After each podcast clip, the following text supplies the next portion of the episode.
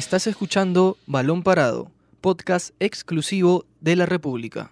Hola, bienvenidos a un nuevo episodio de Balón Parado. Yo soy Angelo Torres. Yo, Diego Sanata. Y yo, Luis Imaña, y vamos a hablar sobre cómo se está preparando la selección peruana con miras al encuentro contra la selección chilena por la semifinal de la Copa América. Y efectivamente ya podemos casi confirmado, ¿no? De que Gareca va a mandar al campo el mismo 11 que jugó contra Uruguay y contra Chile ya este miércoles. Con Guerrero, Cueva, Carrillo y Flores, ¿no? Los, el cuarteto arriba que nos llevó al Mundial, ¿no? El que nos fue bien en las últimas eliminatorias. Claro. No sé ustedes qué, qué piensan. ¿Ustedes hubieran hecho alguna modificación, quizás más defensiva? ¿O está bien que mantenga el 11 porque como se dice, equipo que gana, equipo que no se cambia? Claro, no, no es raro que, que Gareca o, bueno, los demás entrenadores hagan eso cuando un equipo eh, supera un encuentro difícil, sobre todo con lo que se hizo contra la selección uruguaya. Ahora, también hay algunos datos interesantes, sobre todo la ofensiva, que sería la misma con Uruguay. Me refiero a Flores, Carrillo, Cueva y Guerrero. Son cuatro jugadores que cuando, cuando todos han arrancado, eh, han ganado siete de los últimos diez partidos que han disputado. Entonces es una buena probabilidad. Sí, solamente una derrota y dos empates ha conseguido este ataque peruano que, a ver, ha sido el preferido por Gareca en las eliminatorias, ha sido el que más ha sumado minutos y creo que también es el- ha sido el que más ha dado resultados, ¿no? Gareca llegó a la Copa América y varió un poco, sacó a sacó a los dos, ¿no? Sacó a Flores, sacó a Carrillo, recién em- empezaron, eh, arrancaron el, el partido pasado contra Uruguay. Y creo que en realidad el equipo ya se conoce bastante, ¿no? Ha llegado a un, a un buen rendimiento y también a un nivel de solidaridad en la marca que creo que es importante, pero, Pero igual... ojo que el, defensivamente y la marca, como dices, ha estado bien, pero arriba es donde está la está deuda, ¿no? está Contra la deuda, Uruguay, ¿no? se vio. Está, está la deuda de... Contra Uruguay no pateamos al arco. Cero tiros directos. No, hemos solamente ganamos por en la, en la ronda de penales, que es la primera vez en la historia que ganamos una ronda de penales en selección mayor, pero sí está la deuda en el tema ofensivo, ¿no? Y la verdad es que Chile, eh, hay que aceptarlo, nos ha dominado en los últimos partidos, ¿no? Que hemos tenido, salvo el último que ha sido amistoso en octubre pasado, pero en encuentros oficiales nos ha ido mal contra Chile Bueno, en, últimamente. en la última semifinal que disputaron por la Copa América no me pasó que no me parece que Chile nos haya pasado por encima, sobre todo que estamos con un jugador menos y el segundo gol de Chile vino por un disparo increíble de Eduardo Vargas, así que por ese lado Sí, no, no eh, bueno, yo creo sí. que será un- ligeramente superior. Está la, es bueno, está también Perú con 10, ¿no? Como dices, por la expulsión de Zambrano, que ahora tiene la oportunidad perfecta de redimirse por ahí de ese error que muchos consideraban que el partido, si se jugaba 11 contra 11 durante los 90, podía haber sido diferente, ¿no? Pero, a ver, en el, el en la eliminatorias hemos jugado dos veces, las dos veces nos ganaron en Lima en la primera ronda. Que yo creo que Chile fue un equipo superior, ¿no? A Nos- Perú mostró bastante errores defensivos. Era un equipo que recién se estaba acomodando, ¿no? Nos agarra en un momento diferente cuando vamos a Santiago y nos ganan con dos goles de, de Vidal. Y Flores había empatado con un tiro de fuera del área, ¿no? Pero, pero creo que ese partido, de hecho, fue un poco más igualado, ¿no? Perú tuvo un, un buen, un buen rendimiento. Eh, y, yo siempre me quedé con, con la sensación de que Gareca, en ese partido sentí una chispa como que cambiaba el proceso, porque Gareca quería ganar ese partido. O sea, Perú en realidad después de ese partido un montón de medios dijeron que ya estaba eliminado, que ya no iba a clasificar, que era imposible, bla, bla. Pero, pero Gareca en ese partido mete a Beto da Silva tratando de, ganar el, el partido. Lo recuerdo muy, muy claro porque dije, a ver, están cansados en el medio campo, sería bueno que metan un volante y mete a, a da Silva, ¿no? Así que en realidad eh, creo que ahí Perú empieza a creer en, en sí mismo y cambia, cambia la actitud, cambia, cambia bastante la dinámica del equipo. No, creo que está claro que, a ver, en cuestión de resultados, Chile tiene supremacía o cierta paternidad sobre nosotros en los últimos años, ¿no? Salvo lo de... El amistoso en realidad yo no lo cuento tanto porque Chile estaba con medio equipo alterno, ¿no? Que estaba probando jugadores el ahora ya está completamente con todos. Y, a ver, lo que a mí me preocupa en particular del, del 11 que va a repetir Gareca es que Advíncula y Trauco tengan el apoyo tanto de Carrillo como de Flores y si en particular Carrillo va a poder ser capaz de aguantar físicamente la exigencia que te pone eh, por la izquierda Boseyur con, con Aranguis y con Sánchez y por la derecha Isla con eh, a ver con me falta el ah fue en salida y este y Pulgar o Vidal, que Vidal más o menos juega libre, ¿no? Chile es un equipo que te ataca mucho por las bandas y mi, mi, mi, duda es si Carrillo y Flores van a poder hacer todo el recorrido de ida y vuelta y tener todavía pulmón o, oxígeno para el ataque, pensando más en el arco rival. Claro, y más que nada por la banda izquierda, que es por el lado de Trauco, ya que a diferencia de Advíncula, Advíncula todo el mundo sabe la, la velocidad que tiene y, y, probablemente pueda manejar de una mejor manera a los chilenos, pero Trauco el, a ver, el, el, encuentro contra Uruguay estuvo bien defensivamente, pero los uruguayos no tienen la misma velocidad que los chilenos. Así que, como tú decías, Diego, va a tener que necesitar toda la ayuda, en este caso podría ser de Flores o de Carrillo, para, para que le haga los relevos, para que lo apoye en caso el, uno de los rivales lo, lo, sobrepase. Así que yo creo que por ese lado sería el, el punto peligroso para, para, que Chile ataque. Y Yotun también, ¿no? Porque yo creo que Yotun se puede replegar por ese lado, ya que juega también. Ahí entre esos tres podrían tratar de cerrar la banda eh, chilena, ¿no? Y hablando de Yotun también, creo que este es el partido que necesita Yotun para cambiar un poco la imagen que ha tenido en esta Copa América de imprecisión, por ahí problemas en salida. Y necesita él y Tapia tener bastante la pelota para justo bajarle un cambio, por así decirlo, a Chile, ¿no? Que Chile es un equipo muy veloz, muy rápido, que te impone su ritmo y Perú tiene que, que, que bajarle el, el, ritmo justamente y, y tú a los, no puedes entre, Y tú no puedes cometer errores con Chile, que es un equipo que se especializa en aprovecharse de los errores de los otros equipos y, y te, y te sentencia, te marca gol. Eso, lo que acaba de decir Ángel es importante porque... Eh, y, a ver, si Chile, si Perú entra en el juego chileno de ese ida y vuelta, de ser bien vertiginoso, de ser muy rápido, yo creo que ahí al final y sobre todo en el segundo tiempo nos va a pasar factura. Ahora, yo no sé si, si Gareca, la idea de Gareca sea salir a hacerse con la pelota, defenderse con la pelota, que sería tratar de imponer tu, tu juego, o entrar en el, en el terreno chileno, que ahí en el mata-mata sí me, me, me, preocupa un poco, ¿no? No, es bien complicado, es bien complicado. Pero bueno, tampoco no es que Chile sea, a diferencia de Perú, un equipo que se especializa en tener la posición del balón. Es un equipo vertical, es un equipo que no, no, no, no, no piensa tener balón Pero... mucho rato. Si tiene el balón, va de frente al arco. Entonces eso también puede ser un punto a favor para Perú, si es que se adueña el balón. Pero no le incomoda mucho, digamos, tener la pelota, ¿no? Como, no sé, a ver, entre Chile y Uruguay, creo que Uruguay definitivamente está mucho más acostumbrado a no tener la pelota, ¿no? Si miras el, si ves el Chile-Colombia, Chile domina a Colombia, ¿no? O sea, de, y también lo domina desde la posición de la pelota, porque Colombia... Pero más que nada por la presión. Yo ya, creo. Pero, la, pero la presión también hizo que, que, Chile domine, que tenga más la pelota, que tenga más ocasiones de gol, ¿no? Por ahí tuvo un par de... de tuvo bastantes en realidad ocasiones claras, ¿no? Entonces, Chile yo creo que tampoco no es un equipo que, que se incomode de tener la pelota y Perú va a tener que estar muy, muy atento, ¿no? Como estuvo contra Uruguay, pero incluso al nivel de alerta hasta un poquito más. ¿eh? Sí, pero tener ocasiones claras no quiere decir que tengan la posesión del balón. Mira el partido de Perú con Uruguay. Uruguay tuvo las más claras, pero a mi parecer Perú tuvo más, el, más tiempo el balón. Sí, coincido con eso en que al Perú no, yo creo que no se incomoda no teniendo la pelota, sabe defenderse, lo demostró contra, contra Uruguay en los cuartos de final.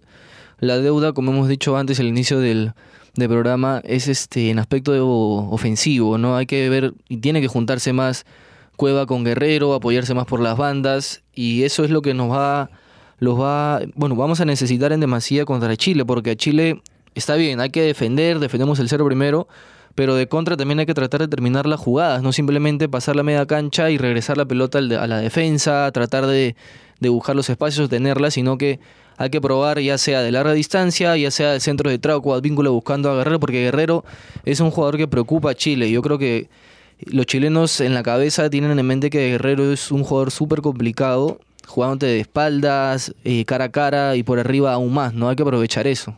Sí, sí, no, definitivamente. Yo creo que Paolo, a ver, Paolo contra Uruguay no tuvo una, un remate largo tampoco, pero sí tuvo un par de chances claras él creó, donde... Él creó varias solos. Claro, solo. él solo se hace los espacios, no es un jugador que definitivamente preocupa, ¿no?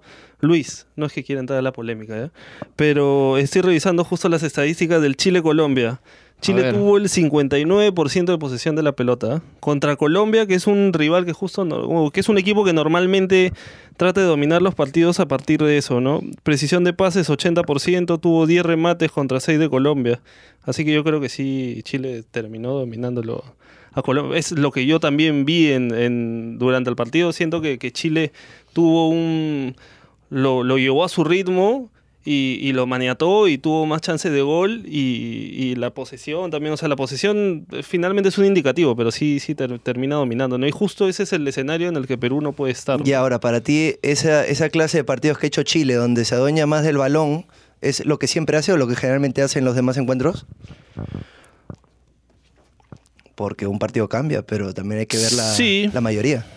Sí, sí, sí, pero a ver, si quieres seguimos buscando estadísticas, pero pero Chile es un eh, igual es un equipo que creo que siempre te como tú dices, lo más importante de ese equipo chileno es la presión, ¿no? El tema de asfixiar la salida, ¿no? Y para eso tiene que ver bastante Vargas, que es un jugador que se potencia muchísimo con su, con su selección. Claro, pero esa, esa presión también se puede anular, se puede decir, con, con la posesión. Ahora, claro, acá el tema es que el traslado del balón sea más rápido de lo que generalmente se hace, porque Exacto. el fútbol de Chile es más rápido. Entonces, yo creo que si, si se acelera un poco la asociación, el juego, se, se, le- se lo puede neutralizar o se le puede pelear a, a Chile. Y hay que ver si, si los jugadores están preparados. Yo creo que sí, ¿no? Pero igualmente no lo han demostrado en la Copa América de tener la posesión y manejarlo rápidamente, ¿no? No simplemente, o sea, es decir, dos toques máximo, ¿no? La recibo, me apoyo, la recibo, me apoyo. Claro, porque muchas veces el jugador peruano retiene el balón, pero o, o no hace un, un traslado rápido o no la suelta rápido y es donde te caen dos o tres jugadores y te la quitan. Sí, eso es algo que hay que mejorar y yo confío que contra Chile se, se va a hacer. Ahora, ustedes justamente hablando de, de Guerrero, va a haber un duelo particular, ¿no? Entre Guerrero y Eduardo Vargas, que son los dos los máximos goleadores activos de la Copa América, cada uno con 12 tantos. Eh, el chileno tiene dos goles en la Copa Brasil 2019 y Guerrero uno. ¿Ustedes creen que, a ver, eh, es el de los dos en las áreas, quién va a terminar ganando el duelo? ¿Quién tiene más, más herramientas para poder definir el partido? Ojo que Vargas, recordándolo del 2015, ¿no? Que nos Vargas, eliminó con ¿cuántos- dos goles. ¿Cuántos goles nos ha metido? En, to- en total a nosotros. A entre ver, eliminatorias. Entre eliminatorias, porque, a ver, creo que cinco por ahí. Mete un gol, me parece, en el 4-3. Nos Sí. mete los dos goles en, la, en las En las semifinales. semifinales iban tres. Este, y es un jugador al que, la verdad, así tenga espacios o no tenga, igual se los crea, ¿no? Es un jugador bastante que, que preocupa bastante, ¿no? Y Chile no solamente es Vargas, ¿no? Sino que también tiene a Alexis, está por ahí Pulgar, que es un jugador que se ha ido metiendo en, ya en el esquema del equipo. También está Charles Aranguis y Vidal, o sea, que tienen, tienen un ida y vuelta impresionante, ¿no? Ahora, una revancha que también quisiera ver, un duelo, es el de, el de Vidal contra Zambrano. Sí, y ojalá, por, por favor, que tenga cabeza fría Zambrano. No, sí, ¿no? sí. Yo creo, yo creo que, que el equipo ha evolucionado mucho entre esa semifinal del 2015 y en el de ahora, y creo que el control emocional va a ser muy importante, ¿no? Porque que creo que es un tema que también deberíamos tocar, que el Perú-Chile se siente que va más a, trasciende el fútbol, ¿no? O sea, es, es este es un tema de, algunos lo, tienen por el tema ya. de territorio, de Sí. historia, de la guerra del Pacífico, ¿no?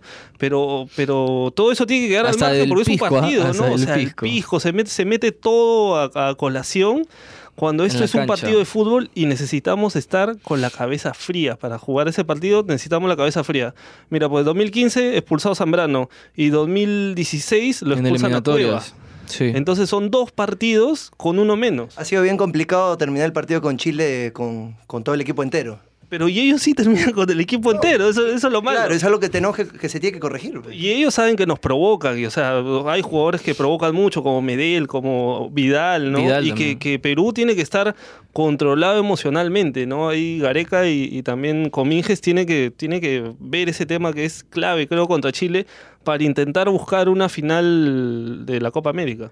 Y yo, ojo, yo creo que los chilenos van a buscar a Zambrano y a Guerrero en particular. Y también por ahí Advíncula, pero yo, es- yo creo, estoy casi seguro, ¿no? Que ya sea en las pelotas paradas o en alguna acción dividida, van a dejar su chiquita y van a buscar y van a tratar de, de que Perú salga de partido y se vaya más al aspecto emocional, que como dices bien Ángelo, no nos conviene en ese sentido, ¿no? Bueno, sí, Guerrero, por lo menos ya él ya lo había dicho antes, por lo menos en el partido contra Uruguay, que lo iban a salir a buscar, lo iban a provocar.